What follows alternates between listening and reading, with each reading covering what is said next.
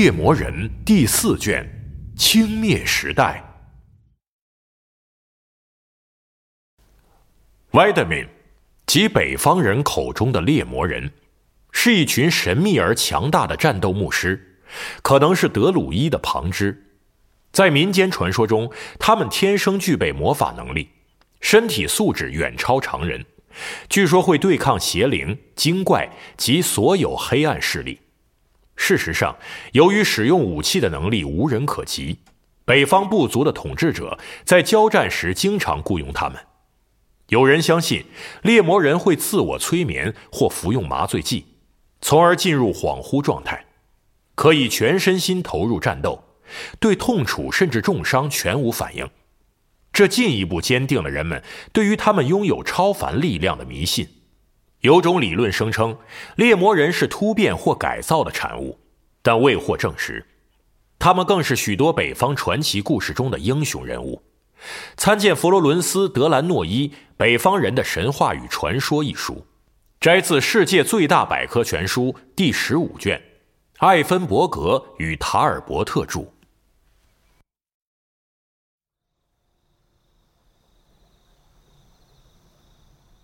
与刚入行的年轻人聊天时，阿普利盖特经常告诫他们：想靠信使这份工作糊口，你需要两样东西——金头脑和铁屁股。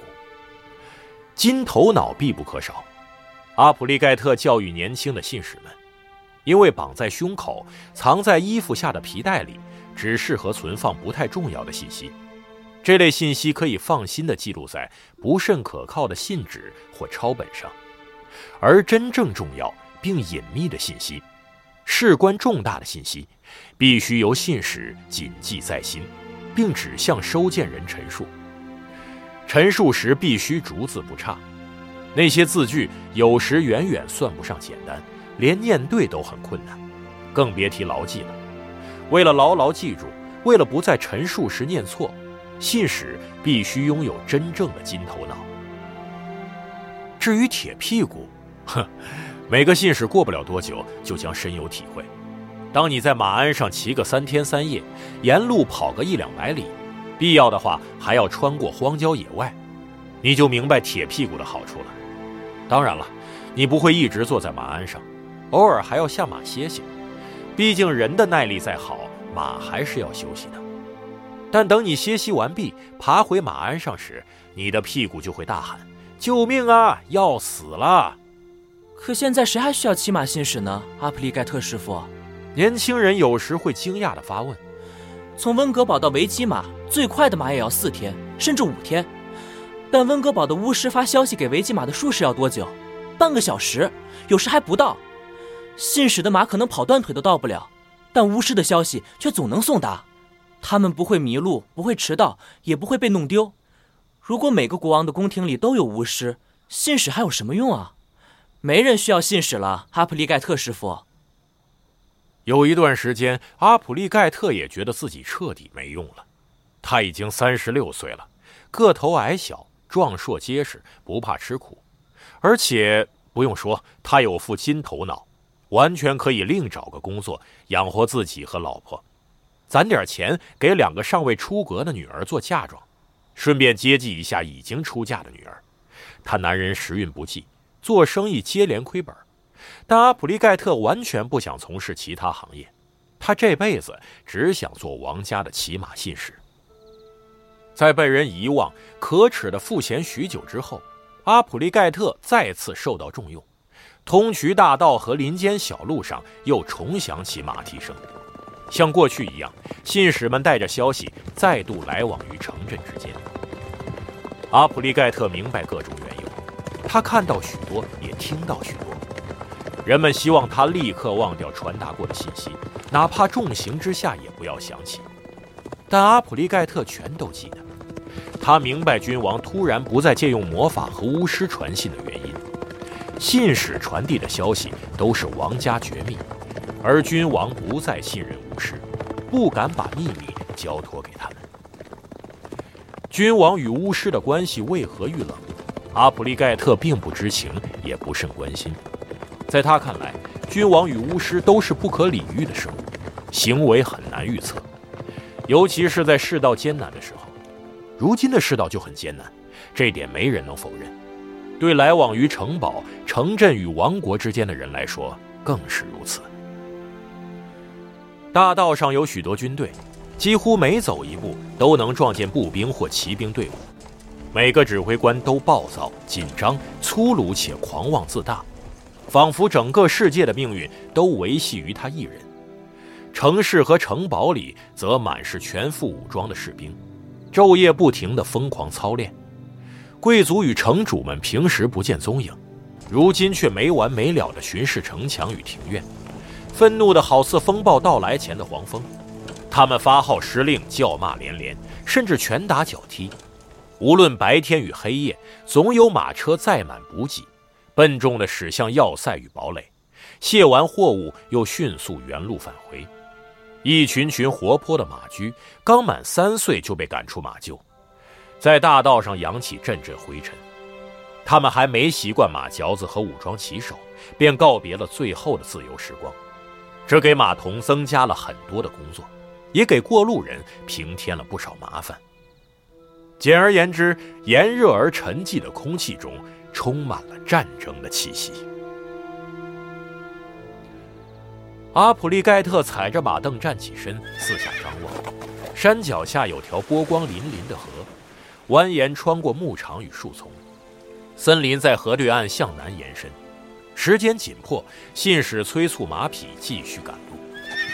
他已在路上奔波了两天。之前他去了崔托格，返回时正在哈吉要塞休息。王室的命令与信函就追了上来。他连夜离开要塞，沿庞塔尔河左岸大道策马疾驰，并于破晓前穿过泰莫利亚边境。现在已是第二天中午。他抵达了伊斯米纳河畔。要是福尔泰斯特国王身在维吉马，阿普利盖特当晚就能将信函送到他手中。不幸的是，国王不在都城，而在两百里外的南方城镇马里波。阿普利盖特深知这一点，因此一到白桥地区，他便离开向西的大路，穿过森林前往爱尔兰。他冒了很大的风险，因为松鼠党仍在森林中流窜。一旦落入他们手中，或进入弓箭射程内，下场都将十分凄惨。但王家信使必须冒险，这是他的职责。从六月起就没下过雨，伊斯米纳河水位下降了许多，所以他毫不费力地过了河。他沿森林边缘前行，最后找到一条小路，由维吉马城发源，通往东南方的马哈坎山脉。那座山遍地都是矮人的铸造厂、熔炉和聚居地。路上有不少马车，不时还有骑兵小队飞驰而过。阿普利盖特释然地吐出了一口气：人类越多，松鼠党就越少。泰莫利亚与这支精灵游击队已经打了整整一年。由于不断在森林中遭到围剿，松鼠党决定化整为零，分散成更小规模的部队。这些小分队从不接近繁忙的道路，更不会伏击路上的行人。不到黄昏，他便赶到爱尔兰德的西部边境，这是个十字路口，位于扎瓦达村附近。由此前往马里波的路线又平直又安全。四十二里长的林间小路，人来人往，路面结实。十字路口处还有间小酒馆，他决定休息一晚，顺便歇歇马。他很清楚，只要明天一早出发，就算不用使劲打马赶路，他也能在日落前看到马里波城堡红色塔顶上那些银黑相间的三角旗帜。他取下鞍座，亲自给母马洗刷一番，才叫马童牵他去马厩。他是王家信使，绝不允许别人碰自己的马。他吃了一大份香肠煎蛋，外加四分之一条黑麦面包。用一夸脱麦酒冲下肚，他听大伙闲聊，内容五花八门。毕竟来自天南海北的旅人都聚在了这间小酒馆里。阿普利盖特听到，多尔安格拉的麻烦继续升级，莱里亚骑兵与尼夫加德马队冲突再起，莱里亚女王米薇大声谴责尼夫加德帝国的又一次挑衅行为，并向亚甸国王德马维请求援助。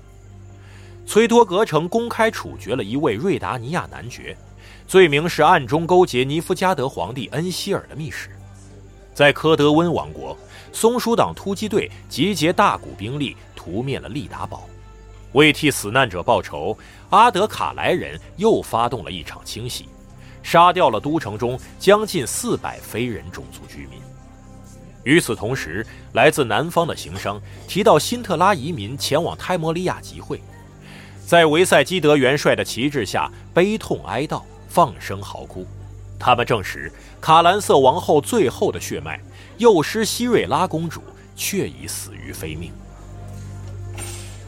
还有人提到更黑暗、更不祥的流言，在艾德斯伯格地区的好几个村子里。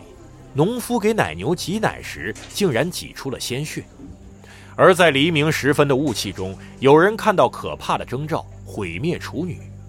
传说中驰骋于天际的鬼魂大军狂猎在布鲁格出现，位置就在树精禁地布洛克莱昂森林。众所周知，狂猎本身便是战争的先兆。有人还在布利姆乌德海角看到一艘幽灵船，船上有个恐怖的身影。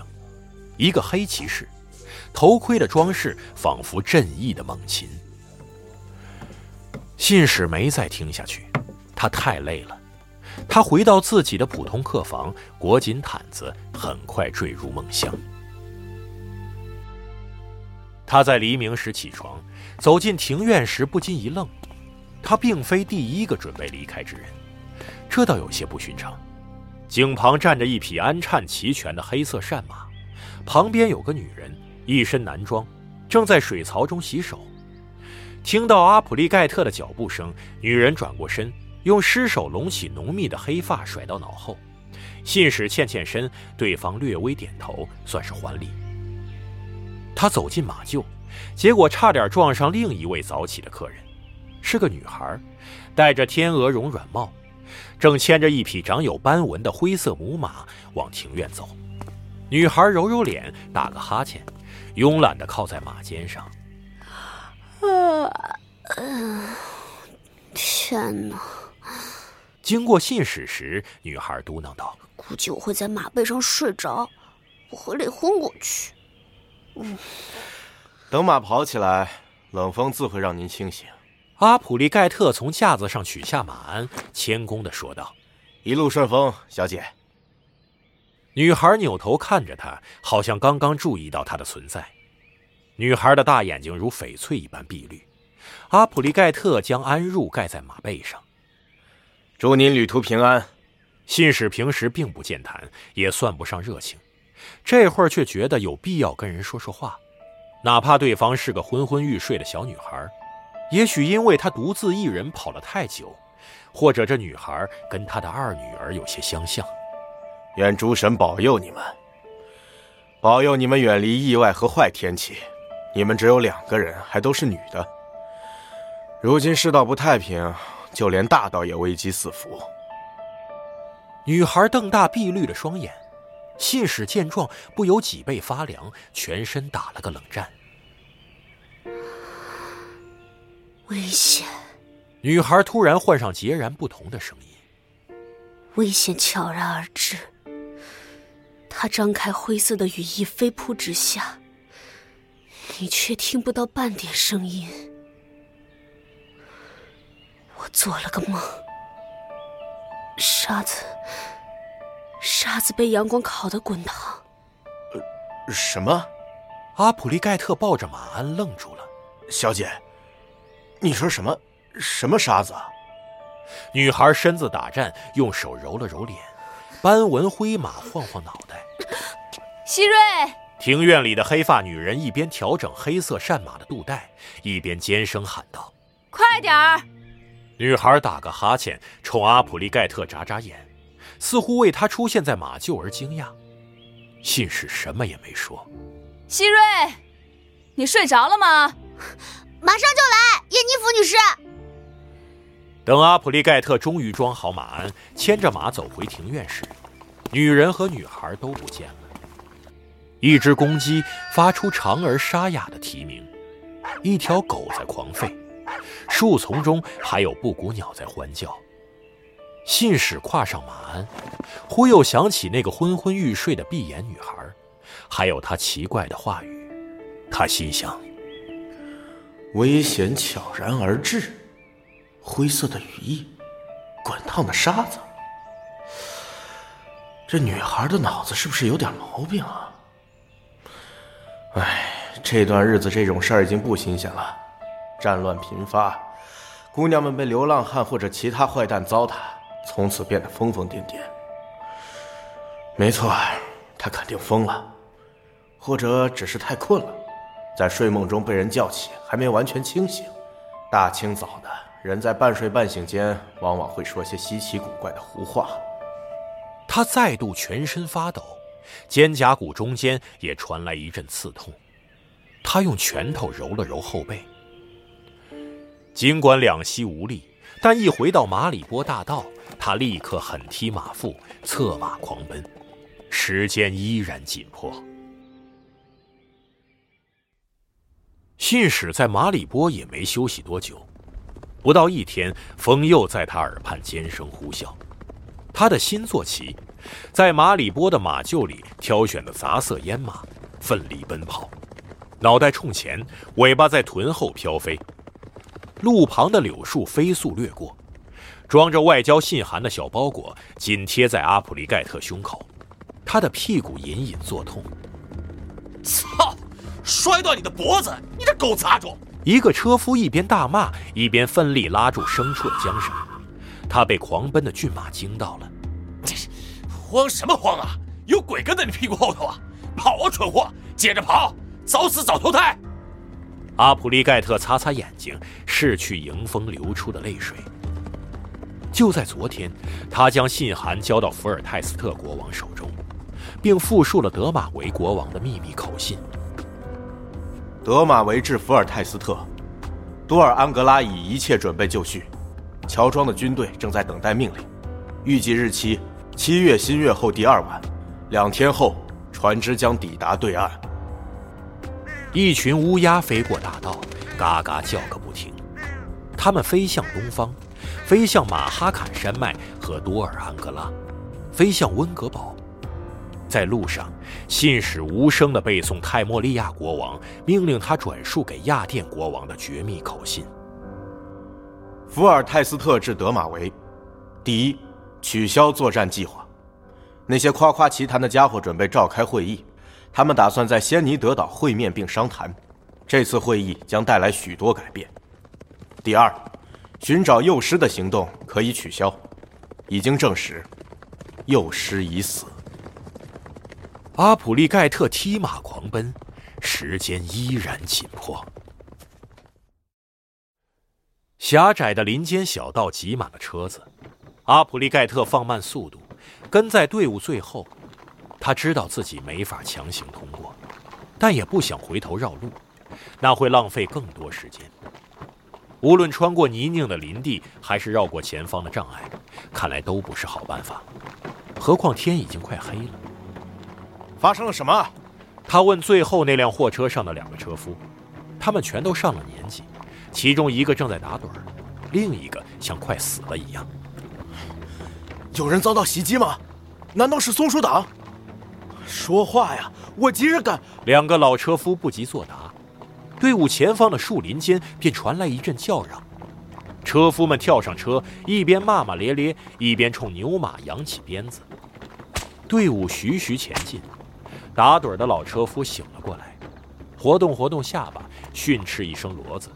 用缰绳抽抽他们的屁股，另一个半死不活的老头也来了精神，掀起草帽，露出眼睛，望向阿普利盖特，说道：“哎，啊，我记得他，哎，那个急性子，哎，小伙子，你真走运，来的正是时候。”是啊，另一个老车夫说，他又扭扭下巴，催促骡子前进。这，哎。时间刚刚好，哼！要是中午过来，你就得跟我们一起停下等待放行。我们都很着急，但也只能等。封路的时候没法赶路，对吧？封路？为什么？因为附近有只残忍的食人怪物，小伙子。当初有个骑士骑马经过，只带了一个男仆，结果被那怪物当头扑倒。听人说，他把骑士的脑袋连同头盔生生拧了下来，还把马匹开膛破肚了。只有男仆侥幸逃脱。他说那头猛兽凶残极了，这搞得道路上血流成河的。什么怪物啊？阿普利盖特勒住马，好跟两个车夫齐头并进，继续谈话。是龙吗？不，不是龙。有人说是蝎尾狮之类的。南坡说它会飞，大的吓人，而且残忍。哎呀，我们本以为它吃完骑士就会飞走，可是没有。据说那婊子养的往路中间大大咧咧一坐，嘶嘶嚎叫，露出满嘴尖牙。哎，于是这条路就像给塞住的酒壶嘴儿谁也过不去了。不管谁遇到那头恶魔，都只能丢下车子，没命的逃走。眼下排队的马车足有三分之一里格长，而且你也看着了，小伙子，周围都是灌木丛和泥塘，没法绕路，没法回头，我们只能坐等。那管事儿的呢？他们就这么傻乎乎的看着，而不是抄起斧头长矛赶走那怪物，或者直接宰了他。哎，有人试过了。就。老车夫驱赶着骡子，队伍移动的速度明显加快。护卫商队的三个矮人，还有四个打算去卡瑞亚斯要塞参军的新兵，结果怪物把矮人撕得粉碎。至于那几个新兵，跑得可快了。呸！另一个老车夫帮他说完，激动地吐了口唾沫。那团唾沫飞出很远。精准地从两头骡子的屁股间穿过，落到地上。没等看清蝎尾狮长啥样，就跑了。听说有一个还拉了裤子。哎哎，你瞧瞧瞧瞧，小伙子，哎哎，就是他那边。嚷什么？你说那个拉裤子的，我没兴趣。不是，是那头怪物，怪物的尸体。哎，他们正在把他抬上马车，你看见没？阿普利盖特从马凳上站起身，尽管天色渐暗，看客众多。但他还是看到士兵们抬着一具庞大的黄褐色尸体。那头怪物长着蝙蝠一般的翅膀，楔形长尾无力地垂到地上。伴着欢呼声，士兵们将怪物尸体抬高，扔到马车上。拉车的马匹躁动起来，尸臭和血腥气令他们不安的嘶叫扭动。班长，为首的军官冲老车夫喊道：“继续走，别挡道。”白胡子车夫一声吆喝，骡子拉起货车，在满是折印的路上颠簸前行。阿普利盖特用脚跟轻踢马腹，走在旁边。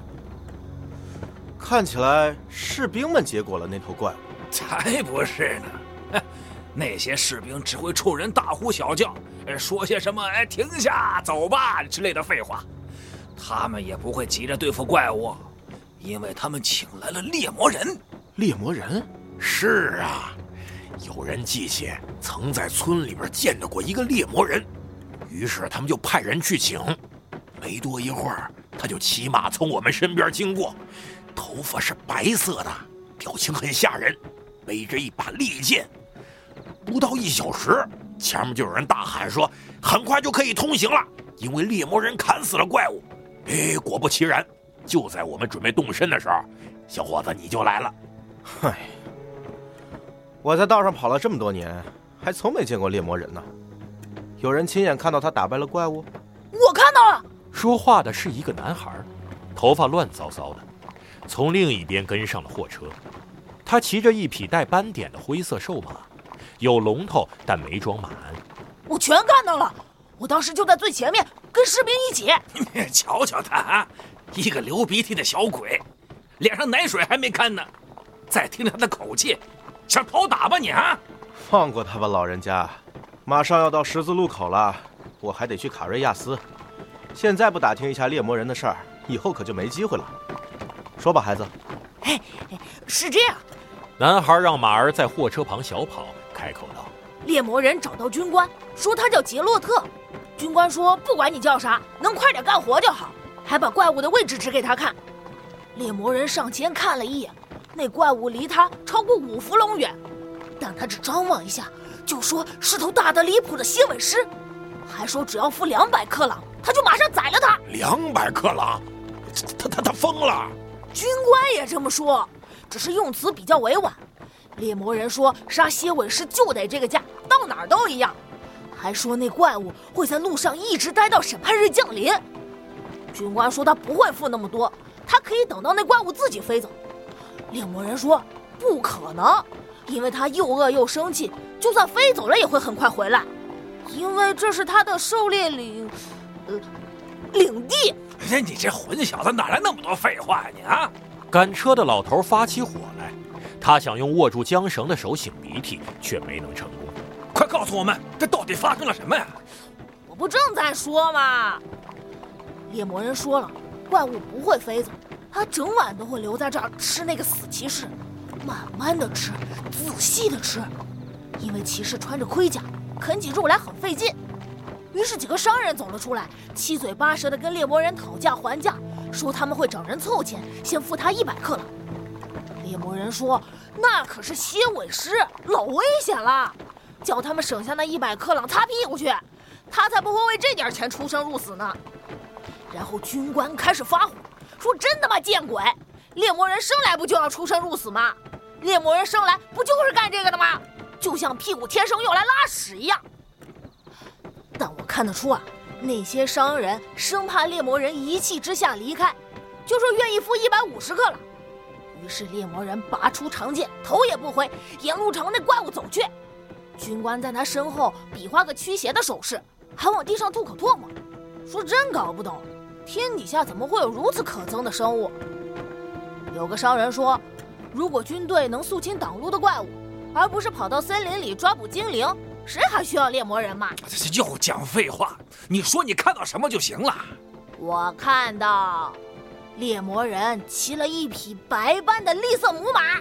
管他什么马呢？你看到猎魔人怎么杀死怪物了？我，没有，我被人群挤到后面，人人都在大喊大叫，马也受惊了。这时，哎哎哎哎，我说啥来着？他连个屁都没看见，这个小鼻涕精。当我看到猎魔人回来了，那个军官倒是全看见了，他的脸白得像鬼一样，还跟手下的人小声嘀咕，说一定是魔法或者精灵的把戏。不然普通人挥剑怎么可能那么快？猎魔人走了回来，从商人手里接过酬劳，然后上马离开了。嗯，他走了哪条路？是去卡瑞亚斯吗？如果是的话，也许我能追上他，至少看他一眼。嗯，不是，他在十字路口转道去了多里安，走得很急。